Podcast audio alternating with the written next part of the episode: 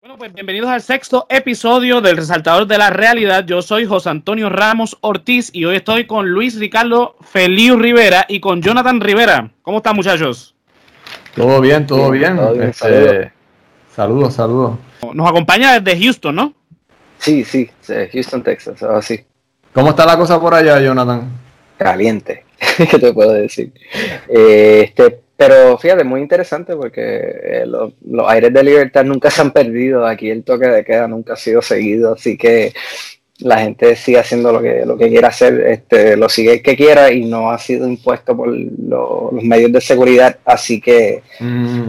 eh, como que en parte se, no, ha, no ha sido tan restringido donde uno se tenga que quedar en la casa, no tenga nada que hacer. Yo me he pasado subiendo videos, haciendo ejercicio en parque, porque todo el mundo está haciendo ejercicio en los parques. Pero legalmente hay en Houston, en la ciudad de Houston, hay un lockdown. Se supone que haya uno, pero se quedó en palabras, si fue firmado en papel, nunca fue enforzado, al igual que esto de las mascarillas, que se habló de que todo el mundo iba a tener mascarilla y que se iba a multar el que no tenía, no. Lo más que yo... como una recomendación.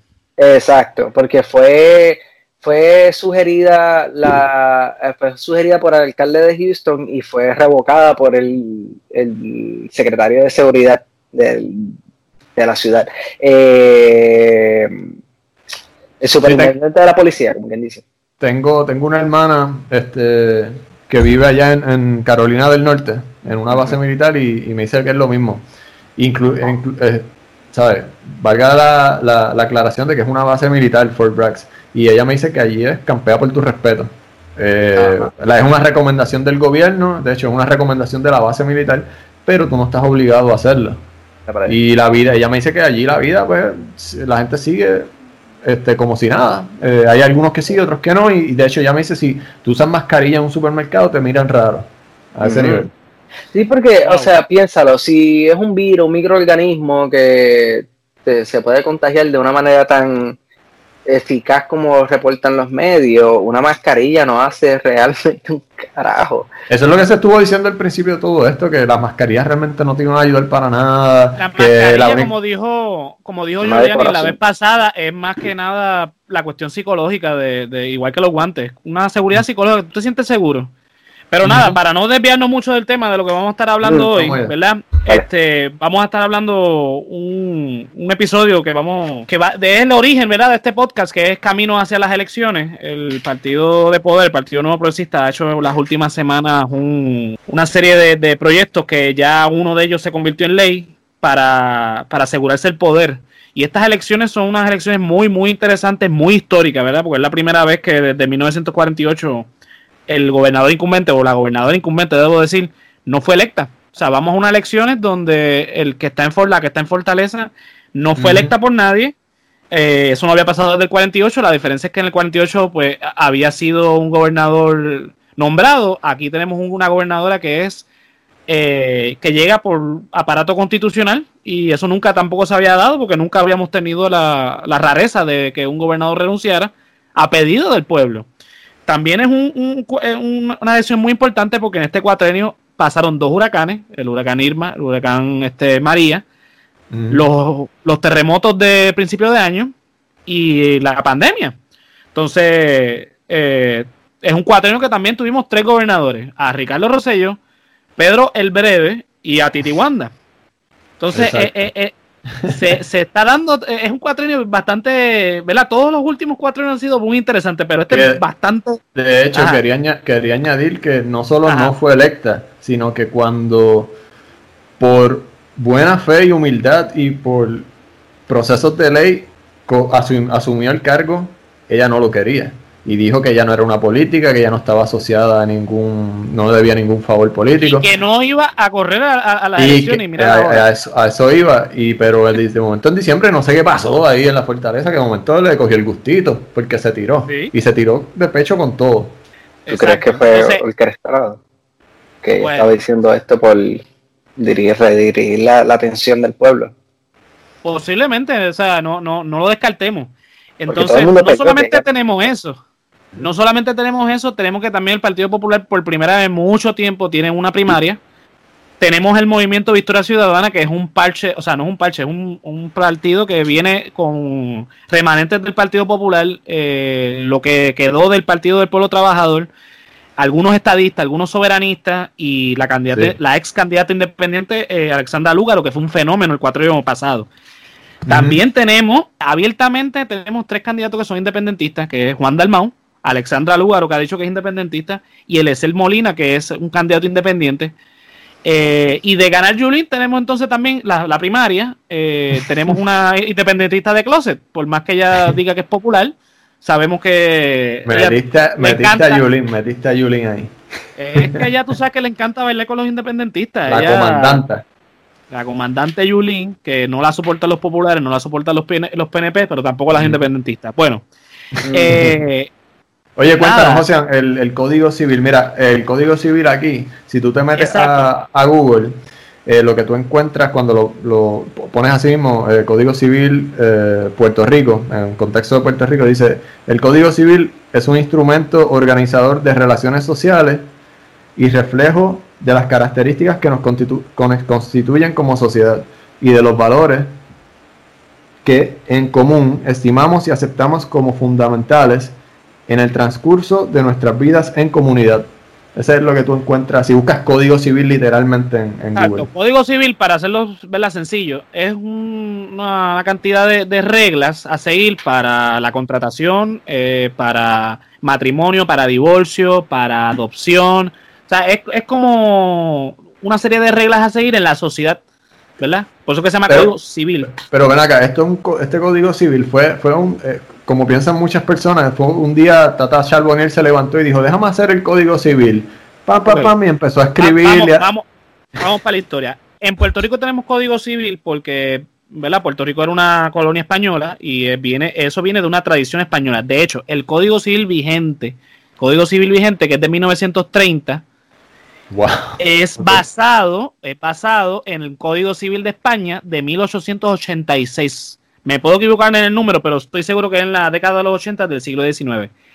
Ese código civil vigente, que es el de 1930, se ha enmendado varias veces, pero sigue siendo en esencia el código civil de 1930, que es el que en Facebook en un momento dado se fue viral ciertas partes del código porque decían barbaries como este que una, una mujer que fuese violada pues se tendría que casar con su violador pues esa, eso es el código eh, civil vigente. Y entonces se fue viral porque la gente pensaba que era el proyecto que querían eh, aprobar y no era oh, así.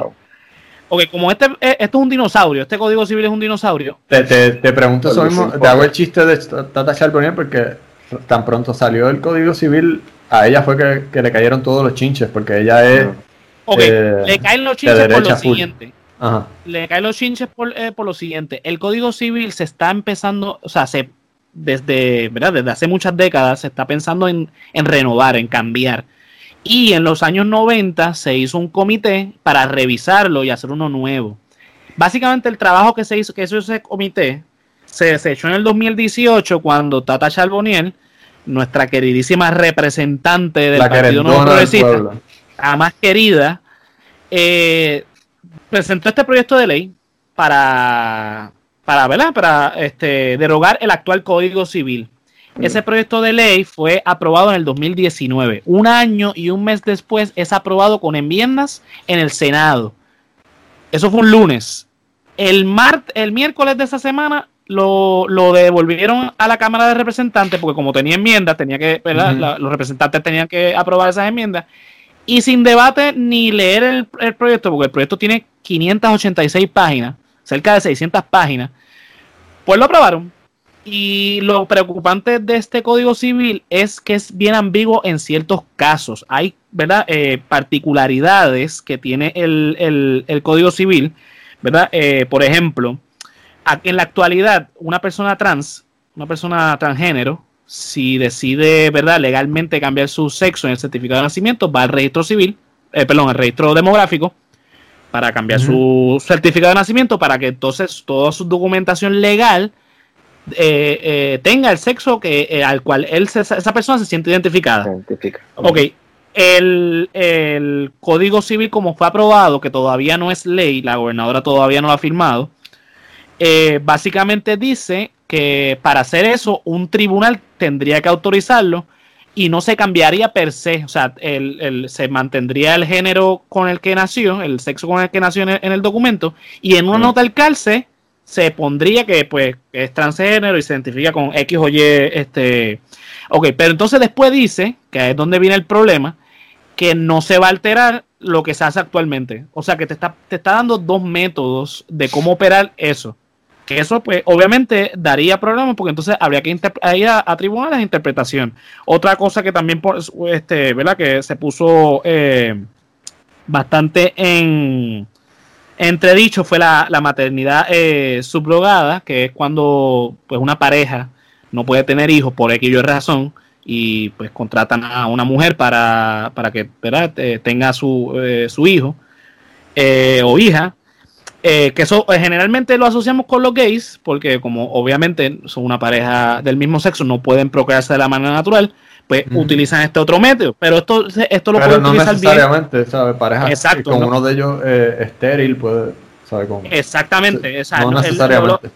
Digo esto porque como él es del el proyecto de autoría de Tata Charbonnier y sabemos que ella es eh, bien conservadora y bien religiosa, pues ese es el, mayor problema que tiene el, el, código. Porque sabemos que, el código, o sea, lo que yo quiero ir con esto, ¿verdad? Más allá, porque hay otros, ¿verdad? Otra, otro, otros puntos que eh, en uno de los artículos que yo publiqué en la página eh, lo, lo pueden ver con mayor claridad, es porque tiene un lenguaje muy religioso. Entonces es muy particular porque estas elecciones, como estaba diciendo, son bien interesantes, bien este, históricas, porque no es la primera vez que pasa, pero hay un partido, que es un partido fundamentalista, que es el Partido Proyecto Dignidad, que es dirigido por un ex pastor que actualmente es este cardiólogo, por lo que pude ver en la prensa. Y entonces yo lo que estoy viendo es que este Código Civil se, se aprobó de, de tal manera tan rápida por la necesidad de capturar el voto en noviembre de los de los, los electores fundamentalistas. O sea, yo lo que estoy viendo, o sea, estamos, estamos hablando ahora mismo del Código Civil, no tanto por el, hecho, ¿verdad?, de, los problemas que tiene el Código Civil, que son muchísimos, sino más bien por el tema de, de ¿verdad?, de que e, es una estrategia del PNP buscando este amarrar votos de los fundamentalistas. Pues mira, yo, yo pienso que que sí, mucho, mucho, muchas personas con esa ideología estadista y conservadora, aunque no solo conservadoras, también no conservadoras, este, eh, tienen, están disgustados con el, con el Partido Nuevo Progresista y están buscando otras alternativas. No sé, para mí todo esto del Código Civil es como una cortina de humo, porque realmente querían clavarnos como un package también de la, la reforma electoral, lo del plebiscito, y realmente dijeron como que, ok, si, si hacemos super viral lo del código civil y todo, y todo esto que implica, y vamos a meter ahí a Tata Charbonnier y todo, eh, va, a ser suficiente ruido por una o dos semanas para distraer a la gente y ahí por ahí le, zumbamos la reforma electoral. Esa es mi opinión. Que, que, que, estos proyectos, aunque verdad son viejos, porque estoy hablando que este Código Civil se aprobó, o sea, se, se presenta en el 2018, se aprueba en el 2019 y no es hasta ahora que lo aprueban, precisamente cuando está el revoludo de la pandemia. Que no puede la gente ir a protestar como generalmente protestan. O sea, eh, es, y aprueban después de eso el código, el, código electoral nuevo y después el plebiscito. O sea, todo de cantazo, que es lo que vamos a estar hablando más adelante. Eh, Jonathan, ¿qué, qué, quieres comentar al respecto?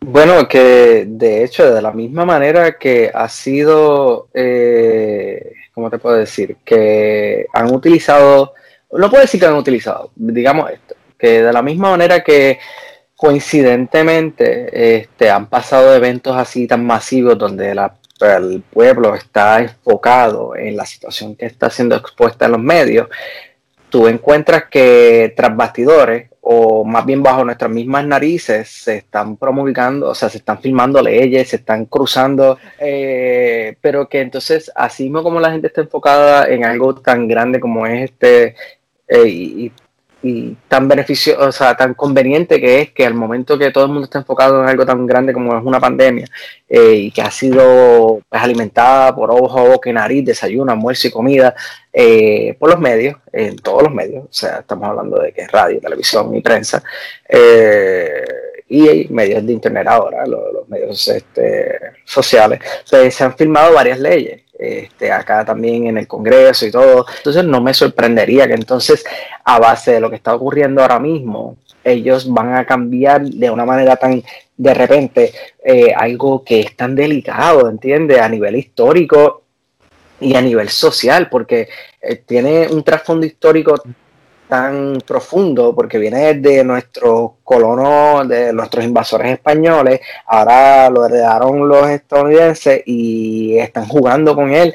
Y es algo que puede determinar la manera que nuestro pueblo vive. Exacto, el Código Civil es un documento este ¿verdad? De derechos muy importante porque es el que rige básicamente cómo es que uno vive. Entonces ellos están haciendo un, proyecto de ley que estamos hablando que se discutió en cuestión de tres años y que cuando lo fueron a aprobar le hicieron una enmienda y básicamente nadie leyó el proyecto, vamos a aprobarlo y tirarlo a fortaleza. Es, es, es, verdad. Se nota que no es eh, la intención, o sea, eh, que la intención no es realmente eh, modificar, que sí, el Código Civil actual es un es, bien de antaño, bien arcaico, eh, hay que enmendarlo definitivamente, pero no es la manera. Yo creo que hay, que hacer esto mucho más serio y no lo están haciendo. y por eso es que veo que, responde más bien a, lo, electoral. Y corrígeme si estoy mal, este José. Eh, para, yo tengo entendido, por lo que he visto en los medios, eh, que el, Código Civil, por ley, se puede este, enmendar, modificar, como lo quieras llamar, todo todos los años, por ejemplo, viene, eh, gana el Popular, el PPD, o gana Victoria Ciudadana este, este cuatrenio. Ellos pueden modificar ese código civil exacto. constantemente. Es una ley, es una ley. De hecho, el código actual, el código actual, el código civil actual, que es de 1930, tiene enmiendas. O sea, si tú buscas el documento, tú vas a ver que cada artículo dice enmendado según tal año, este, y, y lo ves. Por eso que, por ejemplo, cuando salieron los en, Facebook se fue viral el código civil vigente pensando la gente que era el proyecto, porque el proyecto realmente no se consiguió hasta después de aprobado. La gente empezó porque eso es algo bueno, la gente por lo menos tiene un interés. Entonces, como sabían que era un código civil que venía mañado, empezaron a buscar. Y lo que encontraron pues fue el código civil eh, vigente. Yo me di cuenta rápido porque vi eh, en, el, en la imagen que se veía en Facebook que decía según enmendado en 1976, por decirte algún número de, de año. Pues entonces, obviamente, indagué más y yo, espérate, o sea, no puede, e, ellos son bestias, los, senadores y, representantes de Puerto Rico, muchos de ellos son bestias, pero no creo que se vaya a tirar la bestialidad, por ejemplo, de, referirse a un enfermo mental como loco, que fue, que fue una de las cosas que se fue viral. Que obviamente estamos hablando de 1930, en ese, en ese entonces, un enfermo mental se le podía referir como loco, pero hoy por hoy sabemos que esa no es la terminología correcta. Lo que, a lo que yo quiero ir es precisamente eso. Se aprobó de manera muy rápida en medio de esta crisis eh, eh, de sanidad, porque obviamente hay una trampa. Y yo lo que estoy viendo es lo que dice este FEFO, es la trampa de buscar la base electoral del PNP, que es fundamentalista, y no vaya y vote por César Vázquez. Que ah, voten por quien sea quien gane en la primaria, sea, eh, sea Wanda o sea este Pierluisi. Como un embudo. Claro. al voto. y yo pienso que eh, mira si es tan delicado este el, Código Civil que si fue fundamentado en 1930. O sea, yo tengo libros de filosofía que vienen de esos años y el vocabulario, el argot es tan diferente.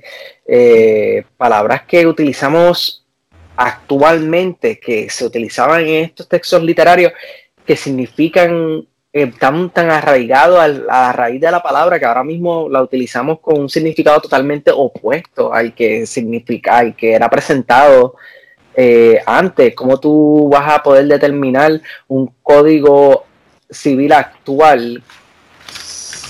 De, o sea, con, usando ese argot de esos tiempos, estamos hablando otro idioma. Es lo que precisamente tú dijiste, todo esto es, eh, es una estrategia política mm. para entonces eh, eh, eh, hacer controversial este, este, este código civil, porque toda esa semana lo único que yo recibí bombardeo, bombardeo, bombardeo por las redes fue lo del código civil, código civil, pero no, no, no encontraba nada de la reforma electoral.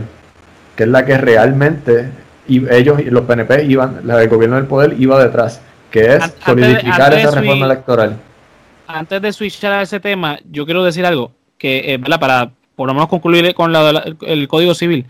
El Código Civil, que es lo que dice Jonathan, es un documento muy importante que es evidente que hay que, que llevarlo al siglo XXI.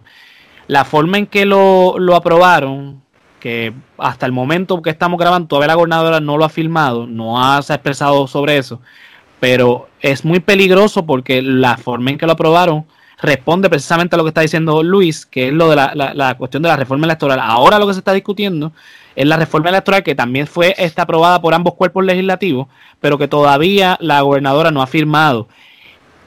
Tiene muchos muchos puntos tiene muchos puntos controvertibles que podemos discutir, podemos estar eh, eh, mucho tiempo discutiendo eso, pero queremos este, hablar de otras cosas.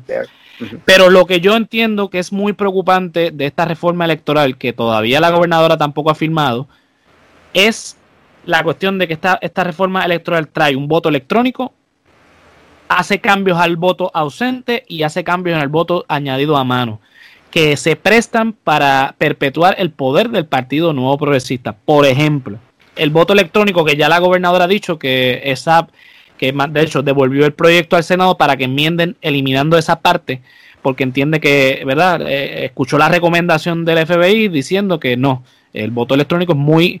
Eh, y, con voto electrónico me refiero al voto por Internet, debo decir, voto porque el voto electrónico ahora mismo, el, el años pasado se votó así, de manera electrónica. Pasa que era una papeleta física que tú haces el voto y la insertabas en una urna electrónica. Lo que está queriendo presentar el PNP es dar la, flexibilidad a un voto por Internet. Y un voto por Internet sabemos que eh, ¿verdad? Es, muy peligroso porque aquí el año pasado se supo que Hacienda fue hackeada por unos hackers de, China y sabemos en la actualidad que el sistema electrónico del Departamento del Trabajo no funciona para lo del desempleo. Una basura. Eh, todo, todo el sistema es arcaico. ¿Cómo eh, aseguramos un voto?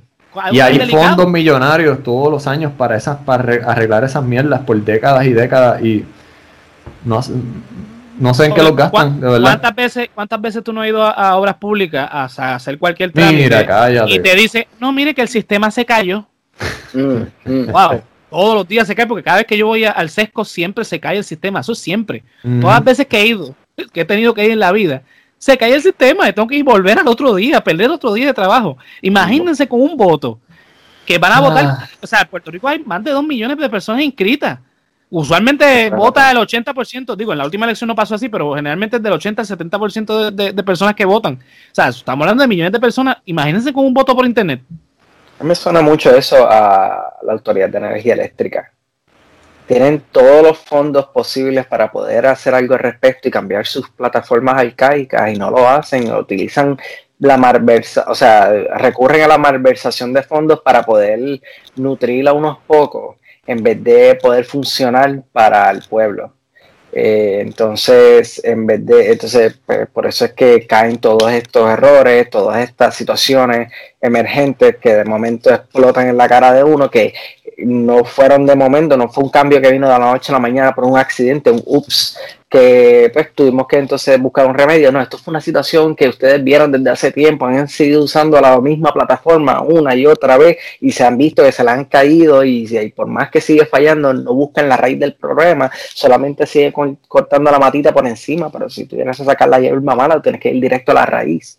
Bueno, cuando pasó lo de los terremotos ah, en, enero, que, se desplomó Costa Azul, hmm. y cuando fueron a chequear allí, a investigar, eh, eh, antes de desplomarse estaba mala, y cuando se desplomó, este, eso parecía Chernobyl ahí, ¿sabes? Unos hmm. equipos de los 70, de los 80, totalmente arcaicos, ¿sabes? Hmm. Apostando, claro, al, al, al petróleo, no a las fuentes de energía renovables. Siempre van a apostar a eso y pues hasta que no, no terminen de sacarle el jugo a eso, no, no, no van a hacer el update. Igual eso con otras agencias de gobierno, el, como dice el Departamento del Trabajo, el Departamento de... Um, lo vemos en todo. Lo, vimos, lo vimos en María. Exacto, de obras públicas. Lo, vemos también, lo vemos también, por ejemplo, eh, cuando Roselló hijo este, gobernó esos dos años fatídicos, este cuatrenio. ¿Quién? Eh, Ricky, sí, ah. el, el, el, nene, el nene. El nene. Pues cuando, el cuando el nene, el nene gobernó, este, ¿verdad? Que se inventó este departamento sombrilla, el departamento de seguridad pública. Cuando llegó María, se dieron cuenta que todas estas agencias que estaban suscritas a este departamento tenían planes de emergencia eh, bastante viejos, eh, hablando de los 80. Sea, y no estaban preparados, eh, actualizados ninguno de ellos, ni ningún, o sea, ya era un departamento sombrilla con ocho o nueve agencias y todavía ellos no estaban, tenían un plan de cómo bregar en un país que, que todos los años recibe huracanes.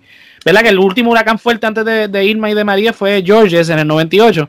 Pero vamos, todos los años tenemos amenazas de, de huracanes. De hecho, estamos cerca ya de empezar eh, eh, la, temporada de huracanes y no sabemos si el gobierno está capacitado para, para, ¿verdad? Para bregar con este huracán en medio de la pandemia. Estaba, leyendo que ya, ya se formó la primera este, tormenta y que se pronostica 19 tormentas este, fuertes para este año porque eh, mientras siga avanzando el cambio climático... Volviendo acá, mira, explícame eso. Eh, ya discutimos lo de la reforma electoral, lo del voto electrónico. ¿Qué es el voto ausente? Ok, el voto ausente actualmente es para cuando, si por ejemplo, el momento de las elecciones tú no estás en Puerto Rico, pues tú solicitas, ¿verdad? Un voto ausente. Hay un, un proceso para eso. La forma en que ellos están enmendando ese voto ausente, por lo que yo leí, ¿verdad? Puedo que me esté equivocando y si me estoy equivocando, cualquiera que nos escuche, nos escribe y pues rectificamos pero por lo que yo estoy leyendo, ese voto ausente se presta a que cualquiera, no solamente el que el momento de la elección esté fuera de Puerto, eh, de Puerto Rico, sino que cualquiera que no esté en Puerto Rico y tenga alguna identificación de Puerto Rico, o sea, supongamos usted se mudó recientemente, quizás hace par de meses o un año, y todavía mantiene su licencia, pues puede este eh, votar en solicitar el voto, ausente estando donde quiera que esté. Esté en Alaska, esté en la Patagonia, esté en Australia. En Houston, Texas, como yo no eh, Exacto.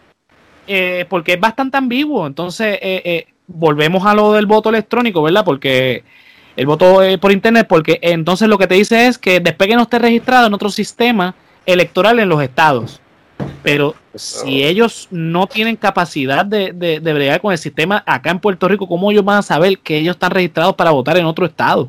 O sea, después que tú presentes la evidencia de que eres puertorriqueño, o más bien no puertorriqueño, porque la constitución exige que tú seas puertorriqueño, lo que exige es que tú seas, la constitución de Puerto Rico lo que exige es que tú seas ciudadano de los Estados Unidos y residente en Puerto Rico.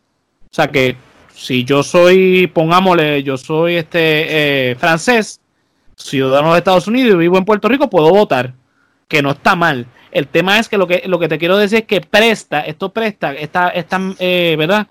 Esta enmienda que está presentando, que de hecho, esta eh, medida es presentada por Tomás Rivera Chat. Ay, quiero, hacer, el tiburón, qué sorpresa. Quiero, quiero, sí, quiero hacer esa salvedad porque de él viene la idea de que básicamente cualquiera que esté en Estados Unidos, ¿verdad? Porque no vamos a extender a otros países, pero básicamente cualquiera que esté en Estados Unidos que tenga una identificación puede votar. Entonces lo, lo da abierto, ¿verdad? Lo deja abierto a una gama de posibilidades este, increíble. Sin precedente, literalmente. Sí, eh, y es peligroso. personas que no saben, personas que no han vivido por años en el país. Por ejemplo, uh, gracias a, a Josian, yo he estado educándome mucho y poniéndome al día con mucha información de lo que está ocurriendo actualmente a nivel sociopolítico eh, y casi psicosocial eh, en el país. Y yo llevo ya tres, lamentablemente, tres años sin poder viajar y yo no me atrevería a faltarle respeto a mis hermanos ahora mismo en la isla y poner mi voto por algo que yo he leído. O sea, yo tendría que estar ahí para sentir lo que está pasando en el país. Imagínate personas que um, transgeneracionalmente han estado ausentes en el país. Estamos hablando de personas que yo conozco personalmente, que cuando yo los veo, dicen, ah, tú eres boricua. Y yo, ah, sí, sí, ah, yo soy boricua. yo, ah, qué bueno. ¿Cuándo, cuánto tiempo llevas aquí? Ah, este, no, yo, yo me fui de la isla a los tres años. Oh, wow. Este, o sea, sí, o sea, te, llevo en el corazón porque lleva, llevas la patria en él.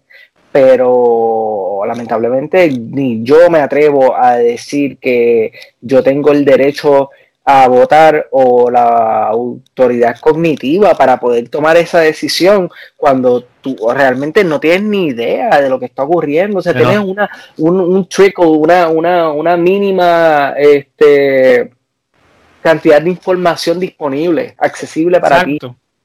Mira, yo por ejemplo que estudié ciencias políticas, yo siempre me he puesto, ¿verdad? Como, como regla de que si yo no he estado en ese país, yo no hablo de ese país a pesar de que tengo el conocimiento. Yo soy una mm. persona que si me, me ponen el tema de Venezuela, de Cuba, o cualquiera que son, que son los temas que le encanta a la gente hablar aquí en Puerto Rico, de política internacional, yo no hablo porque, ¿verdad? Yo no, vi, yo no he vivido nunca en Venezuela, yo no he estado en Venezuela, yo no tengo derecho a hablar de lo, de lo que pasa en Venezuela. Puedo tener mis opiniones, pero me las reservo porque eh, eh, eh, yo creo que el que tiene derecho más a hablar es el que sufre, ¿verdad? En ese país, como nosotros acá en Puerto Rico, ¿verdad? Tenemos, yo no, yo no me atrevo a hablar de, lo que pasa en Estados Unidos. Hablo de Trump porque lo que las cosas, las bestialidades que hace, pues afectan a Puerto Rico, lamentablemente, porque es presidente del país que, que nos tiene ocupado. También es sumamente peligroso. De hecho, este, hago hincapié en algo que habíamos, no retomando el tema, pero sino eh, invitando y exhortando a nuestros hermanos a que sigan buscando el embudo del este financiero, a dónde que se está yendo ese dinero.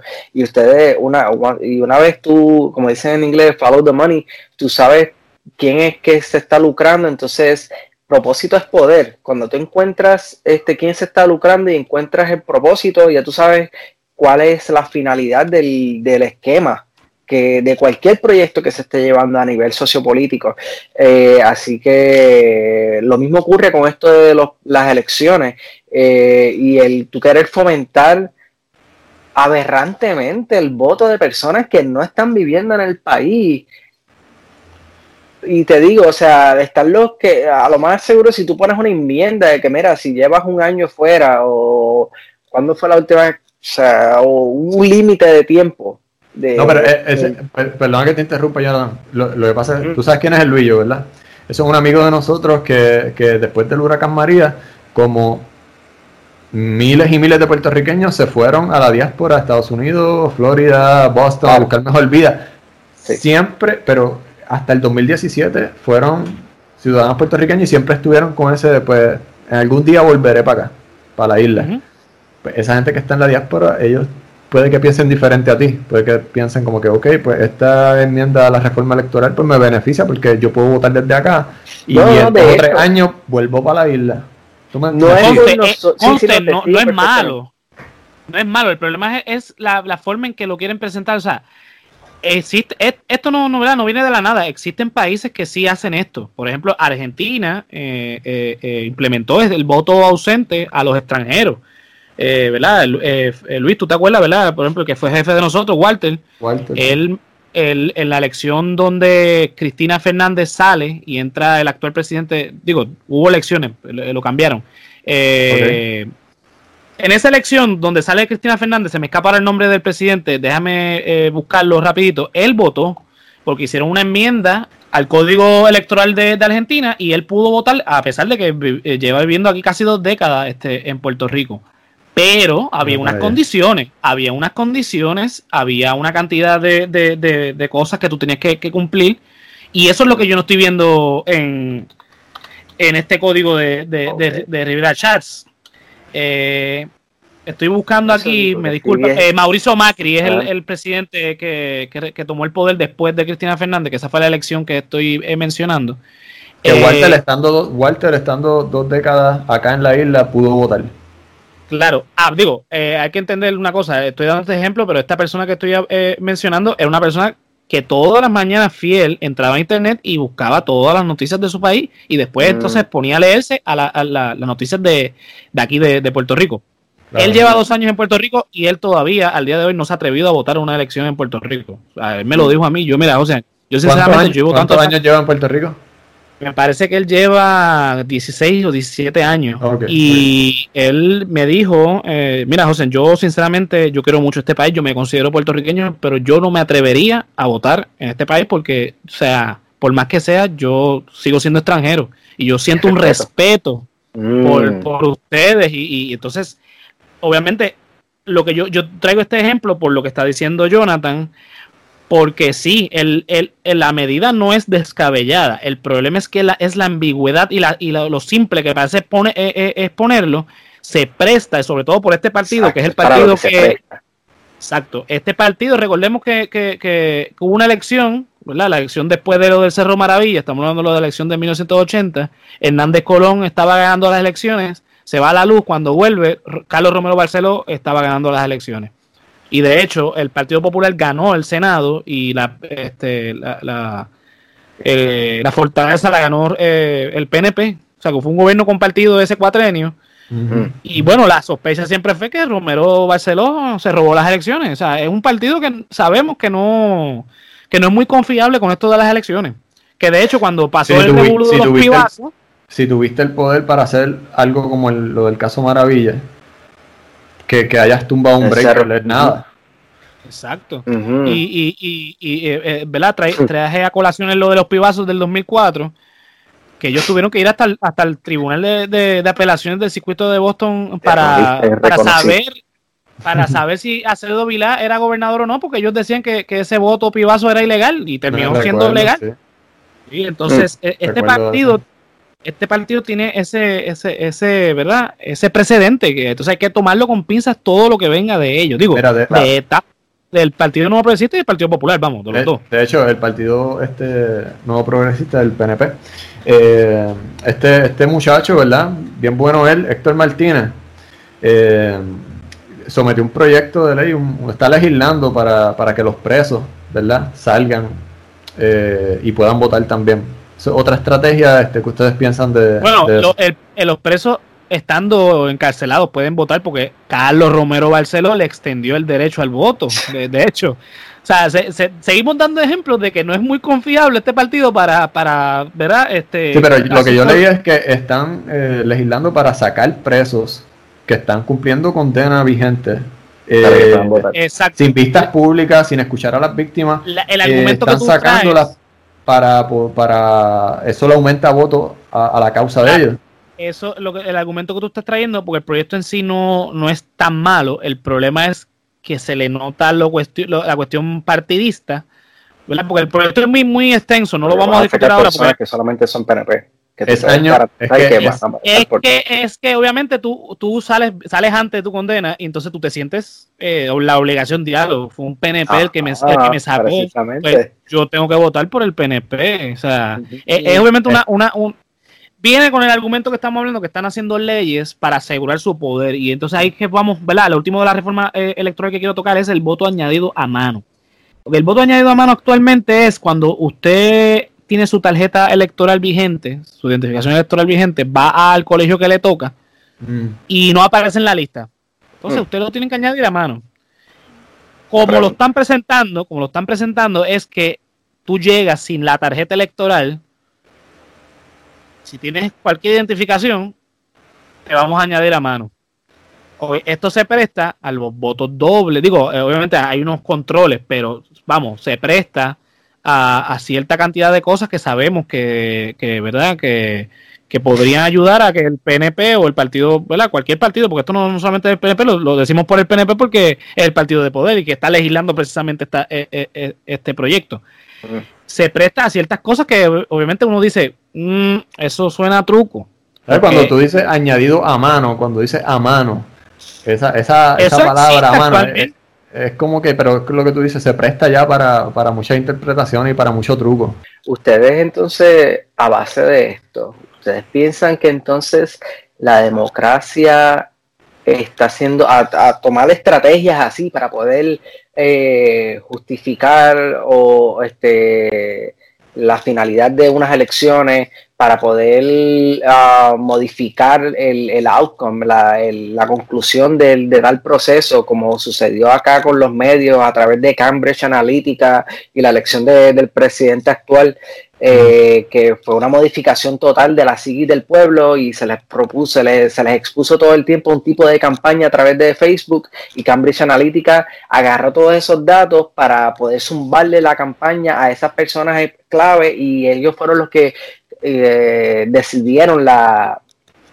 los resultados actuales que estamos viviendo, eh, pues entonces mm, les pregunto, ¿eso no quiere decir que la democracia está siendo transformada en una ilusión o que siempre ha sido una ilusión porque esto de los votos siempre ha sido un jueguito que ha sido auspiciado por una corporación? Sí, lo, lo, lo que pasa es que ahora mismo, esta, es mi, opinión a, tu pregunta, todo lo que esté pasando actualmente, eh, ahora mismo es, estamos en año electoral, todo se va a ver en ese contexto de que todo lo que pase, todo lo que haga el gobierno, va a ser una estrategia política. Claro.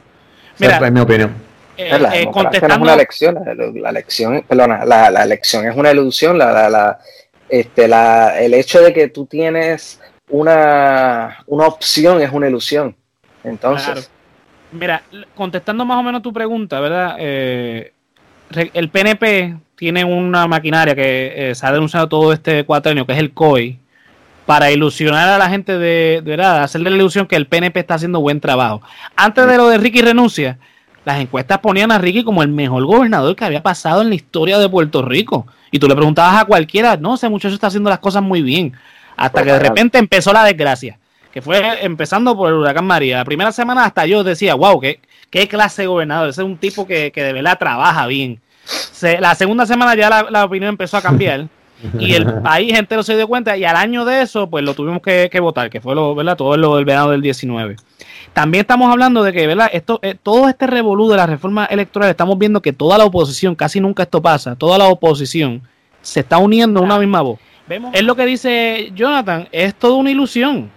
Y la mejor ilusión del Partido Nuevo Progresista a su base electoral es la estadidad. Perdón, antes de que, de que, de que te vayas por ahí, este José, que sé que nos vas a explicar de principio a fin en qué consiste este, este, plebiscito, pero lo que quiero saber es, este plebiscito de ahora de noviembre del 2020, ¿en qué se diferencia al de Ricky Rosselló? ¿En qué se diferencia al de Fortuño? ¿Qué, tiene de diferente? Es la primera vez en la historia de los plebiscitos en Puerto Rico donde la única opción que está es la estadidad.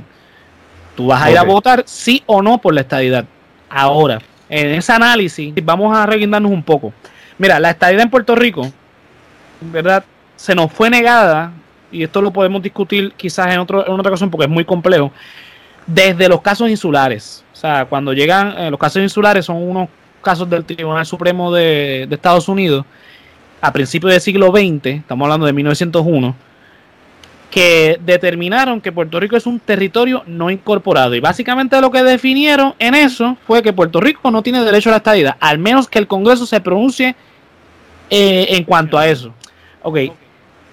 Yéndonos con lo que tú me estabas diciendo, Luis, la diferencia entre eh, ¿verdad? este plebiscito y los cinco que se han hecho anteriormente. Aquí no te puedes abstener, es o estás de acuerdo o no, sí o no. Es la, la, es la única, que, pero si uno analiza los demás, ¿verdad? Demás este plebiscito que han habido en Puerto Rico, por ejemplo, después del 52 hubo un plebiscito que fue el del 67. Ok, en ese plebiscito estuvo de opción la estadidad, el Estado Libre Asociado y la independencia. Ok, si yo sumo Estado Libre Asociado y el voto por la independencia, me da un 60.70% de votos en contra de la estadidad. O sea, si yo sumo a esas personas que no, que no eligieron la estadidad, que evidentemente no quieren la estadidad, pues me da a un 60%, eso es el 67. El, el segundo plebiscito que se celebró en Puerto Rico fue en 1993. con Pedro Rosselló. Ese fue el primer plebiscito de Pedro Rosselló. Ok, ahí ese también fue lo mismo estadidad, Estado Libre Asociado e independencia. Los estadistas en el 67 fueron 274.312 personas, 12 votos. Mientras que en el 93 hubo 788.296 votos a favor de la estadidad. Pero, volvemos otra vez al análisis de los no estadistas. Si sumamos los estadolibristas del 93 junto con los independentistas, que son, ¿verdad? El ELA obtuvo 826.326 votos, mientras que la Independencia obtuvo 75.620 votos. Eso, ese total en contraposición con la estadidad suma un 53.27%. O sea, todavía los estadistas en el 93 no son mayoría. Ok, en el 98, porque Pedro Rosselló estaba obsesionado con los plebiscitos y al parecer el hijo también, Hubo otro plebiscito. Entonces ahí se inventaron. Él dijo, él dijo bueno, llegué al 50, llegué ahí casi a la mitad. yo creo que para el 98 puedo, puedo supra, eh, ¿sabes? llegar a más del 50%. A todo Tú sabes que, tú sabes que no y contando, en, poniendo en contexto de que el, esa, ese, esos ocho años de Pedro Rosselló fueron ser estadista era era la hostia, era, era algo, ¿sabes? La economía marchaba bien, entre comillas, era, mm. estaba, yo me recuerdo que, que mi mamá era, este, tenía otra ideología política, pero ella votó los dos, cuatro años por Rosselló, porque Rosselló era, tú sabes, el que iba a poner esto, mira, y en contexto a lo que tú estás diciendo, te voy a dar, te voy a dar un dato. Mira, en, 1990, en 1992, 1992, Pedro Rosselló obtuvo 938.969 votos. Wow. La estadidad en el 93 obtuvo 788.296. Ok, en el plebiscito del 98, que fue el mismo año del huracán Georges, el huracán pasó en, en, septiembre, el plebiscito fue en diciembre. La estadidad redujo votos del 93 al 98. O sea, eh, la estadidad del 93, vuelvo y repito, 788 mil votos, estoy redondeando. En el 98, 728 mil. Mm. O sea, redujo. Mientras que en el, la elección del 96, Pedro Rosselló tuvo un millón de votos. Y en el 98 no logró mover por, eso mismo, por la imagen que él proyectaba, como que, ok, quiero que sea mi gobernador, pero no te voy a comprar lo de la estadidad. Y entonces, entonces aquí tenemos un fenómeno. Aníbal Acevedo Vilá y el Partido Popular no estaban de acuerdo con la, la, la, definición que, que eh, los PNP legislaron para el Estado Libre Asociado. Y los PNP, buscando eh, dividir a los populares, pusieron por primera vez la opción de libre asociación. Ok.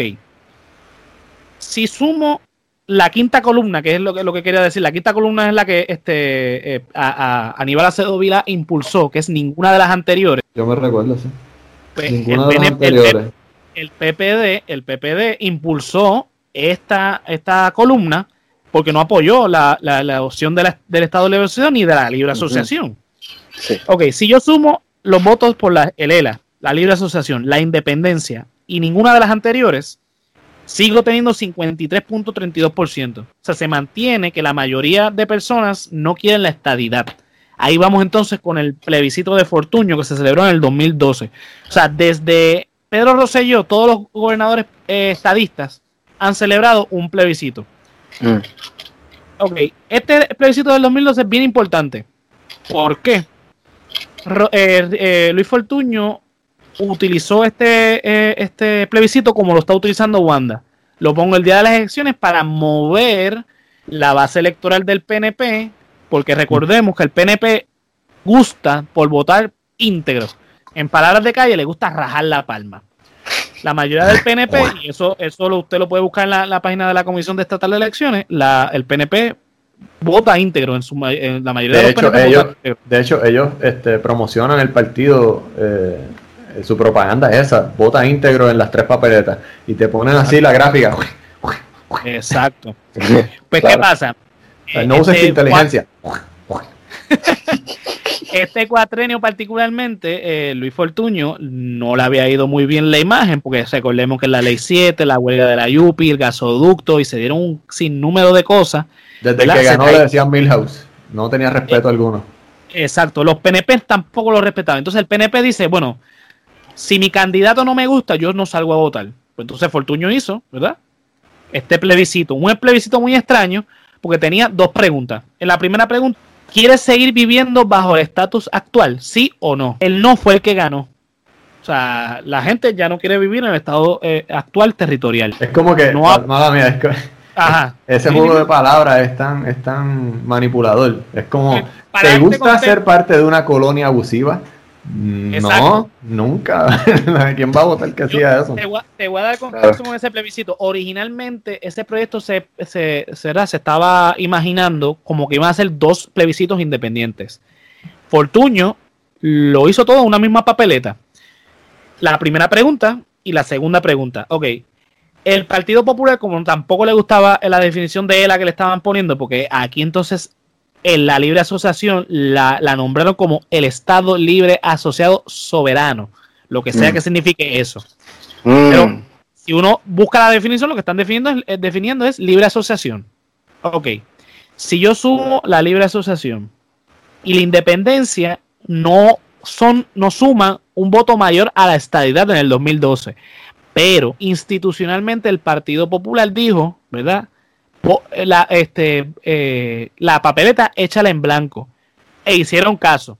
Porque por lo general las papeletas en blanco son, estamos hablando de 4.000 papeletas, que, que ¿verdad? el proyecto eh, eh, del, del 93, por ejemplo, hubo 4.000 papeletas en blanco y las del plebiscito del 98 hubo 1.890 papeletas en blanco. En la del 2012 hubo 481.030 papeletas en blanco. Oh.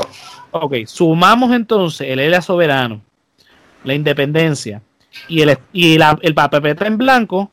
Estamos hablando que entonces esos, esas tres opciones que representan un voto en contra de la estadidad es el 54.42% versus la estadidad que tiene un 44.60%. Los estadistas fueron a Washington diciendo que no, que el 60% de los puertorriqueños votaron a favor de la estadidad. Washington no le creyó eso. Mm. ok, tengo una pregunta doble, una pregunta, pregunta de compuesta.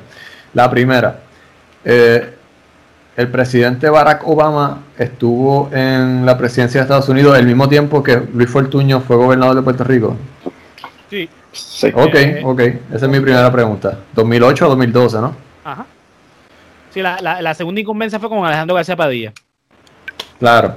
Ahora, cuando pasó todo este revolú de que vino eh, Barack Obama para acá, que comió en Casalta y le pichó por completo a Luis Fortuño, eso fue en el 2012. Y en, medio de la campaña, este. Claro. Entonces, eh, esa, es mi pregunta. Eh, Luis Fortuño entonces no hizo ese plebiscito en el 2012 junto con las elecciones del 2012 después de que Barack Obama vino a Puerto Rico, le pichó por completo a él y se fue con Alejandro García Padilla, que era su oponente, y se reunió con él en Casarte y habló de, lo que bueno, bueno Entonces él quiso dar como que un golpe sobre la mesa para el Congreso de Estados Unidos, como que mira, este, háganos caso. Boys. Sí, exacto, eh, pero también ahí hay un nicho político, porque recuerda que Luis Fortuño era es republicano y Barack Obama es demócrata y García Padilla y casi todos los populares básicamente son demócratas. Yo creo que más bien fue una, una cuestión política partidista de Estados Unidos más que de lo de acá. a decir algo. Eh, después del plebiscito del 2012, que nadie le hizo caso en Washington, eh, bueno, sí hicieron caso en Washington en el sentido de que la administración de Obama se comprometió a sacar un presupuesto para celebrar un plebiscito con unas condiciones. Ok, en base a eso que te, estoy mencionando, cuando Ricardo Rosselló toma la gobernación, hace el plebiscito que se llamó el plebiscito de la descolonización inmediata. Ok. Ese plebiscito, inicialmente el proyecto de ley iba a incluir la estadidad y la opción soberana que iba a representar la libre asociación y la independencia juntas. De ganar esa opción se iba a hacer una segunda consulta para entonces elegir entre libre asociación o independencia. Los soberanistas del Partido Popular como Manuel Natal, que en ese entonces todavía era, era miembro del Partido Popular, del PPD, junto con Juan Dalmao, del Partido Independentista, eh, senador, ¿verdad?, del Partido Independentista, y Alexandra Lúgaro, así como otros, otros independentistas conocidos, y también otros soberanistas conocidos como Carmen Yulín, hicieron lo que se llamó la, el Junte Soberanista. Ellos iban a representar el círculo, representar el círculo que representaba la libre asociación y la independencia. Okay, en medio de todo la propaganda para el plebiscito que se iba a celebrar, se celebró, debo decir, en junio del 2017, antes del huracán María, salió diciendo el Departamento de Justicia que las definiciones, o sea, que el plebiscito tenía que incluir el territorio actual. Mm. Por lo que entonces la alianza soberanista eh, eh, que estoy hablando se quitó. Entonces, el Partido Popular Democrático y el, y el Partido Independentista Puertorriqueño decidieron boicotear institucionalmente el plebiscito y se vio reflejado. Ok, ese plebiscito es sumamente eh, interesante, porque la participación de ese plebiscito fue del 22.93%. De los PNP. No, no, de los inscritos. De los inscritos, ok. okay. ¿Y cuántos del partido de, de, los PNP votaron? Ok, para darte una idea, Ricardo Rosselló en el 2016 obtuvo 655.626 votos. La mm. estadidad en el 2017, todo el 2016, noviembre de 2016. Él ganó por 600.000 votos. Exacto. Exacto. En el 2017, junio del 2017, o sea, no estamos hablando de que pasó un año. Eso fue cuatro, tres o cuatro meses antes de María. Exacto. Ajá. Eh, María pasó en septiembre, estamos hablando de junio. O sea, empezando la temporada de huracanes. La estadidad obtiene 502.800 801 votos. Mm. Ok. La libre asociación y, e independencia, eh, 7.786 votos. Y la, el, actual estatus territorial, 6.823 votos. Evidentemente el boicot funcionó. Porque la estadidad obtuvo solita 97, mil, 97% eh, de los votos. Ok, a lo que quiero ir con esto. Que por eso es que quizás están haciendo este eh, otro plebiscito. Porque estamos hablando de que la participación electoral en los demás plebiscitos, estamos hablando de, mira, en el 67 no hay una no hay información en la Comisión Estatal de Elecciones, pero por lo menos en el 93 estamos hablando de que participó 73% de, de, de, los, inscritos. de los inscritos. En el 98 71%. Y en el 2012, 78%. O sea, la tendencia es que es más del 70% de las personas votan en los plebiscitos en Puerto Rico. En el 2017, o sea, del 2012 al 2017, 5 años, la participación bajó al 22.93%. En todos los periódicos especializados en Estados Unidos de política, lo único que se habló fue de que hubo un boicot, no de que ganó la estadidad, de que hubo un boicot. O sea, estamos hablando que los estadistas perdieron 300 mil votos. La estadidad, debo decir, la estadidad perdió 300 mil votos entre el 2012 y el 2017. O sea, este plebiscito, el boicot fue tan bueno que ni los estadistas salieron a votar. Entonces, ¿cómo tú puedes ir a Washington a decir, mire, deme la estadidad porque en el 2017 obtuvo 97%? Cualquier legislador en Exacto, eh, eh, eso, de eso sí me acuerdo, que Pedro, eh, Ricky Rosselló se estaba dando en el pecho y todo el gobierno de él de que ganaron por el 97% de, de, la estadía y con eso. En, Washington, se le rieron en la cara, me imagino. Claro, se rieron en la cara porque digo, pero, chévere, pero, chévere, pero, o sea, 22% votaron nada más. Y entonces, ahí es que voy. Mira, estas tres leyes que estamos hablando, ¿verdad? Que, que son, ¿verdad? Camino a las elecciones, se dan porque quieren mira, con el, con el Código Civil quieren asegurar el voto de los fundamentalistas. Con la reforma electoral quieren asegurarse, consolidar el poder, porque hablamos solamente de, ciertos aspectos, pero si usted busca eh, en internet los, otros, las otras cosas que tienen la reforma electoral, usted se va a dar cuenta que ellos van a buscar perpetuar su poder en otros, en otros en otros ámbitos, sobre todo de la Comisión Estatal de Elecciones. Y el plebiscito llamando a la base electoral. Ok, voy a hablar rapidito de la base electoral. La base electoral de, un partido se, se, mide, ¿verdad? Por la cantidad de votos que obtienen en las elecciones. Si yo analizo las, lo, lo, ¿verdad? Del, dos, del, perdón, del 1992 al, al 2012, la base electoral del Partido Nuevo Progresista oscila entre los 800 mil votos a 950 mil votos. Eso es hasta el 2012, la base electoral del 2012. En el 2016, y por eso es que esta elección es bien importante, porque en el 2016 Ricardo Rosselló gana con 655 mil votos, que lo había, lo había mencionado ya. La base electoral del Partido Nuevo Progresista es lo mínimo de lo que te estoy diciendo, es de 800 mil votos, lo menos que votan. Y Ricky no obtuvo eso. Y en, en, el, en el plebiscito de la estadidad, obtuvo menos que de lo que él obtuvo como candidato a la gobernación. Y la campaña de Ricky Rosselló era una, campaña estadista. Vota por mí para asegurar la estadidad. Este, una pregunta. Eh, si uno entiende, este, y como había mencionado al principio, cuando uno empieza a buscar el embudo, ese riachuelo por donde, de donde viene y hacia dónde va el dinero. Y en este caso de las elecciones y los plebiscitos y las campañas, ya estamos hablando de dónde viene el dinero. Eh, eh, entonces estudiamos la base de lo que es la propaganda, la historia de la propaganda, o sea, de la estrategia de alcanzar al pueblo con técnicas de persuasión para llevarlos a votar hacia un partido u otro, o sea, que sean, que lleven a cabo, que sean partícipes de la dinámica susodicha este, del jueguito partidista. Sí, que es, lo, es lo, que, eh, lo que estaba pasando con Ricky Rosselló y, y Edwin Miranda, el del COI, el presidente del COI, que pues, hizo toda esta imagen pública a Ricardo Rosselló, como que él era la hostia y como él era el, segundo mesías y qué sé yo. Y cuando realmente se explotó lo del chat y lo de la controversia del chat este de Telegram, por completo. el COI, el Edwin Miranda ese, fue el que dijo, I saw the future. Uh, it was beautiful. There was no Puerto Ricans. Oh, wow. ¿Ustedes se acuerdan de eso, verdad? Claro, claro. Es que sí, la imagen de, de, de, de, Recuerda que el Partido Nuevo Progresista es el partido más poderoso actualmente. La hegemonía, lo que estábamos hablando ayer, la hegemonía del Partido Nuevo Progresista es bien sólida. Pero sin, em- sin, em- sin embargo, el, el, el proyecto estadista, por decirlo así, ha sido un fracaso. Ha sido un fracaso rotundo, definitivamente pierde votos y no es constante y en Estados Unidos no hacen caso a esto. Por eso es que te digo, este plebiscito, ¿verdad? Va acompañado de mucha demagogia. Ya Tata Charbonnet salió diciendo, el que vote no está votando por la estadidad, de perdón, por la por la independencia.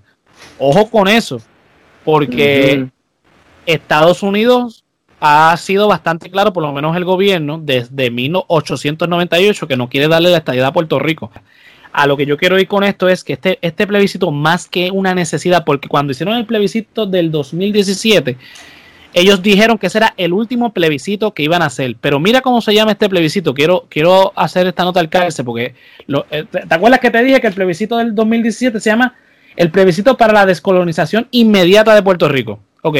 ¿Cómo se llama este?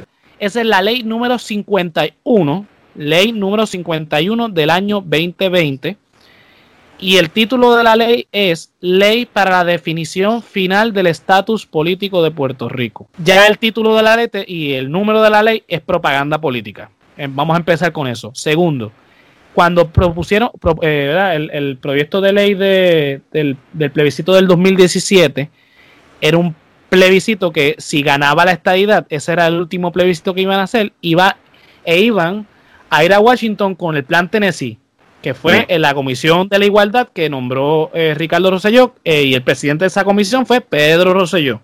No sé si se acuerdan de eso. Eso era el último, ese era el último paso que, iban a dar el, movimiento estadista para conseguir la estadidad. Sin embargo, estamos viendo que están haciendo ahora un plebiscito de estadidad sí o no.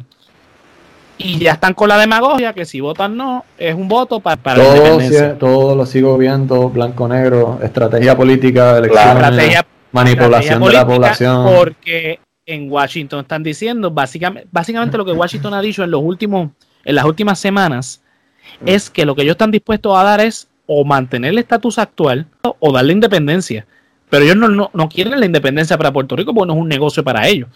O sea, la independencia está descartada por los americanos, está descartada por los puertorriqueños, pero para los americanos también está descartada la estadidad. O sea, lo que ellos únicos están dispuestos a dar es el estatus territorial.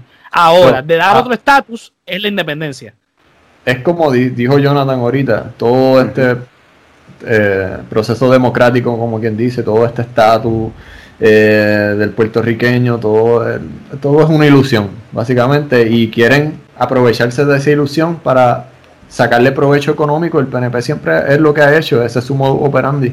Entonces, vendernos la idea de la estadidad, el proyecto estadista, eh, sabiendo, a sabiendas de que ellos nunca lo van a lograr, nunca nos van a dar la estabilidad, pero gozan de los beneficios que nos da el, Estados Unidos, ¿no? Sí, eh, básicamente, recuerda, básicamente lo que quiere el PNP es administrar el territorio. Y eh, desde, el 60, desde el 69 ellos han administrado el territorio no han logrado el proyecto de estadistas, pero se han beneficiado económicamente. Y ellos están haciendo todo, porque como tienen la imagen tan fracturada por todo lo que ha pasado este cuatrenio, que van a utilizar todo a su disposición, todas las herramientas a su disposición, para entonces asegurarse de que ese poder lo sigan manteniendo. Eh, es lo que estábamos hablando. Este, em, el PNP tiene, tiene esa carta de que cuando organiza a su gente, la gente se organiza y, tienen, cuando te venden ese ideal de la estabilidad, la gente se organiza y te vota PNP. los populares y los otros partidos están bien desorganizados y, se, y les frustra y le, es bien difícil este, organizar esa, esa mata, masa votante. Pues, y más, ahora, más desde el 2012, cuando empezó lo de Rogelio y el partido del Coquí, y después con esta última elección que, se tiró Lúgaro, se tiró este. Se tiraron mucho, mucho. ese era el otro que estaba buscando. ¿Y el otro cómo se llamaba? Eran tres. Lúgaro, Sidre y eh, había otro. Eh, Rafael, Rafael Bernabe por el Partido del Pueblo Trabajador, que ahora eh, ahora está como candidato al Senado por acumulación por el movimiento Victoria, Ciudadana. sí. Que han, habido, se, ha ido fragmentando esas ideologías políticas, pero el PNP se sigue, sigue firme en, su, en su base electoral. ¿Cuál es su posición a ambos de ustedes en cuanto a aquellos que piensan que la solución entonces es no jugar el juego electoral y eh, crear un, este, un sistema alterno de elección de la ideología de lo que se lleva, de lo que se debería llevar a cabo para nuestro, por el bien de nuestro pueblo. O sea, hay personas que simplemente no votan porque no les interesa jugar el juego. Mira, eh, eh, viendo, yendo ese, ese argumento, yo estoy de acuerdo en el hecho de que ahora mismo el, en Puerto Rico existe un bipartidismo cerrado. Mm. Va a ganar, yo estoy, yo estoy seguro, yo no sé si ustedes comparten esta opinión conmigo. Exacto, yo estoy seguro que en noviembre gana el PNP, sea Wanda Vázquez o Pedro Pierluisi, gana el PNP. Quizás de aquí a noviembre pues cambie de opinión, pero hasta ahora lo que yo estoy viendo es que va a ganar el PNP. Ahora, yo, yo, yo creo que debería entonces eh, la oposición política organizarse para crear un sistema más pluralista. Es lo que tú dices, un nuevo sistema electoral donde no existe el bipartidismo, donde hay una representación proporcional a esa oposición fragmentada que está hablando Luis. Al no, ver, al no ver esa pluralidad, al, no ver, al ser tan eh, un bipartidismo tan cerrado, vemos que el PNP solito, en Puerto Rico, en el caso de Puerto Rico, el PNP solo puede aprobar una legislación sin la necesidad de, la delegación del Partido Popular y el Partido Independentista. Yo te sigo y aunque respeto y estoy de acuerdo con el que se quiera abstener al voto, y quiera tomar otra estrategia de otras alternativas, se lo respeto. Eh, mi opinión personal, que me la preguntaste hace un momento, pues yo voy a jugar el juego de ellos. Y mucha gente va a hacer lo mismo y va a jugar a la estrategia de cómo, cómo beneficiar al ciudadano común, al, al, la persona que vive eh, día a día, eh, que tiene familia.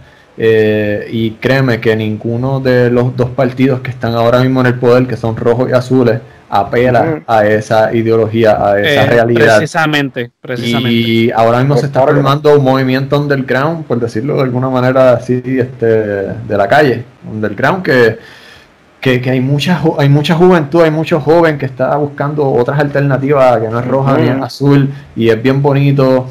Y a la misma vez es bien, este, asusta también, da un poco de miedo, pero dale, dale yo le doy 10 a 20 años y, esta pendeja va a cambiar bien radicalmente. Eh, para cerrar, lo que, lo que está diciendo eh, Luis y lo que está diciendo Jonathan es precisamente ese el mayor problema en Puerto Rico. Puerto Rico es un, un, tiene un sistema bipartidista que no prevé, no, no, no, no, ¿verdad? No te da el espacio a la pluralidad y habría que buscar, ¿verdad?, enmendar eso en el sistema político puertorriqueño. Para poder llegar a eso, entonces hay que jugar el, juego bipartidista, lamentablemente, porque obviamente ni los rojos ni los azules van a, ¿verdad? dejar ese sistema que le ha generado millones de dólares a las arcas de ambos partidos.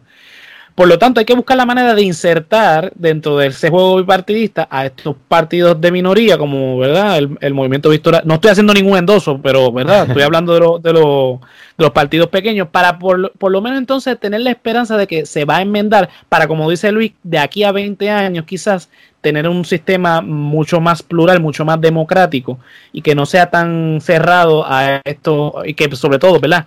No se vaya al discurso de la, de la estadidad, la independencia o la libre asociación o whatever para la demagogia, para uno ¿verdad? participar de la política. En estas elecciones, si usted no, como dice Luis, si usted se quiere abstener al voto, por lo menos que se abstenga con ese, o sea, que sabiendo que, ok, ninguno de los candidatos me da la confianza de darle mi voto.